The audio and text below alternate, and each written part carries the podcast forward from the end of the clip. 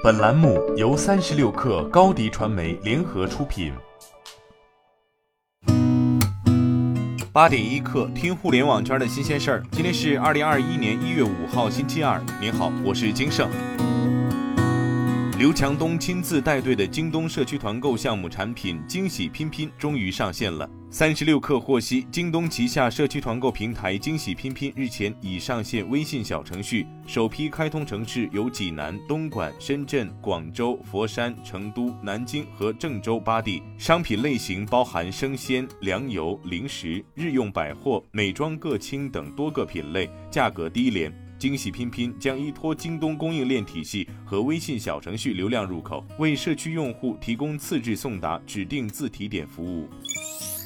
据晚点 Late Post 报道，滴滴计划于二零二一年上市，上市选择地或将选择香港，目标估值约为六百至八百亿美元，目前正与包括高盛、摩根大通在内的投行接洽。近日，各大新能源汽车厂商相继公布了2020年全年的交付量，均实现同比上涨。其中，特斯拉共生产50万辆电动车，但未能实现50万辆的交付量目标。在国内新造车三强中，蔚来以全年超4万台的交付量位居榜首，理想汽车共交付近3.3万台，小鹏汽车交付量超2.7万台。谈及特斯拉 Model Y 的降价，蔚来联合创始人秦力红说：“过去四十八小时以来，很多人在问蔚来什么时候降价，但是蔚来并不会降价。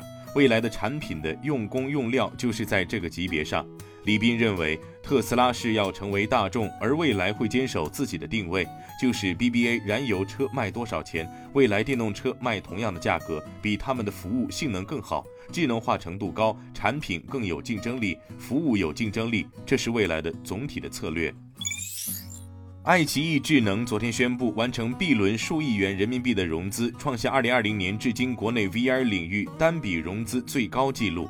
爱奇艺智能透露，本轮融资将用于 VR 关键技术、算法与新产品的研发，并在内容生态建设方面持续投入。作为一家由爱奇艺内部孵化、独立运营的科技企业，爱奇艺智能以硬件加技术加内容为抓手，自2016年起便开始全线布局 VR 产业生态。三十六氪获悉，拼多多知乎官方账号发布的有关员工意外去世言论，系拼多多营销合作供应商员工用个人手机发布。该言论不代表任何拼多多官方态度。拼多多官方对该言论表示强烈反对。拼多多严正声明，该行为系非合规授权使用拼多多官方账户发表个人言论，不代表拼多多官方态度。事发后，拼多多已经暂停与该供应商合作，修改密码、回收账户，并将进一步追究相关人员责任。二零二一年开年，文学杂志《小鸟 Avis》在移动端上线。这部杂志全年十二卷，更新总文章量在三百篇左右，支持付费阅读。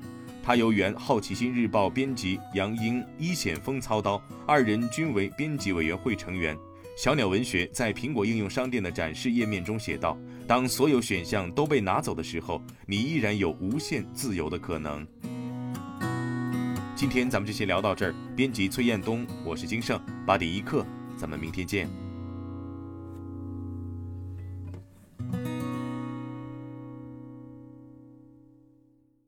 欢迎加入三十六氪官方社群，添加微信 baby 三十六氪 b a b y 三六 k r。获取独家商业资讯，听大咖讲风口，聊创业，和上万客友一起交流学习。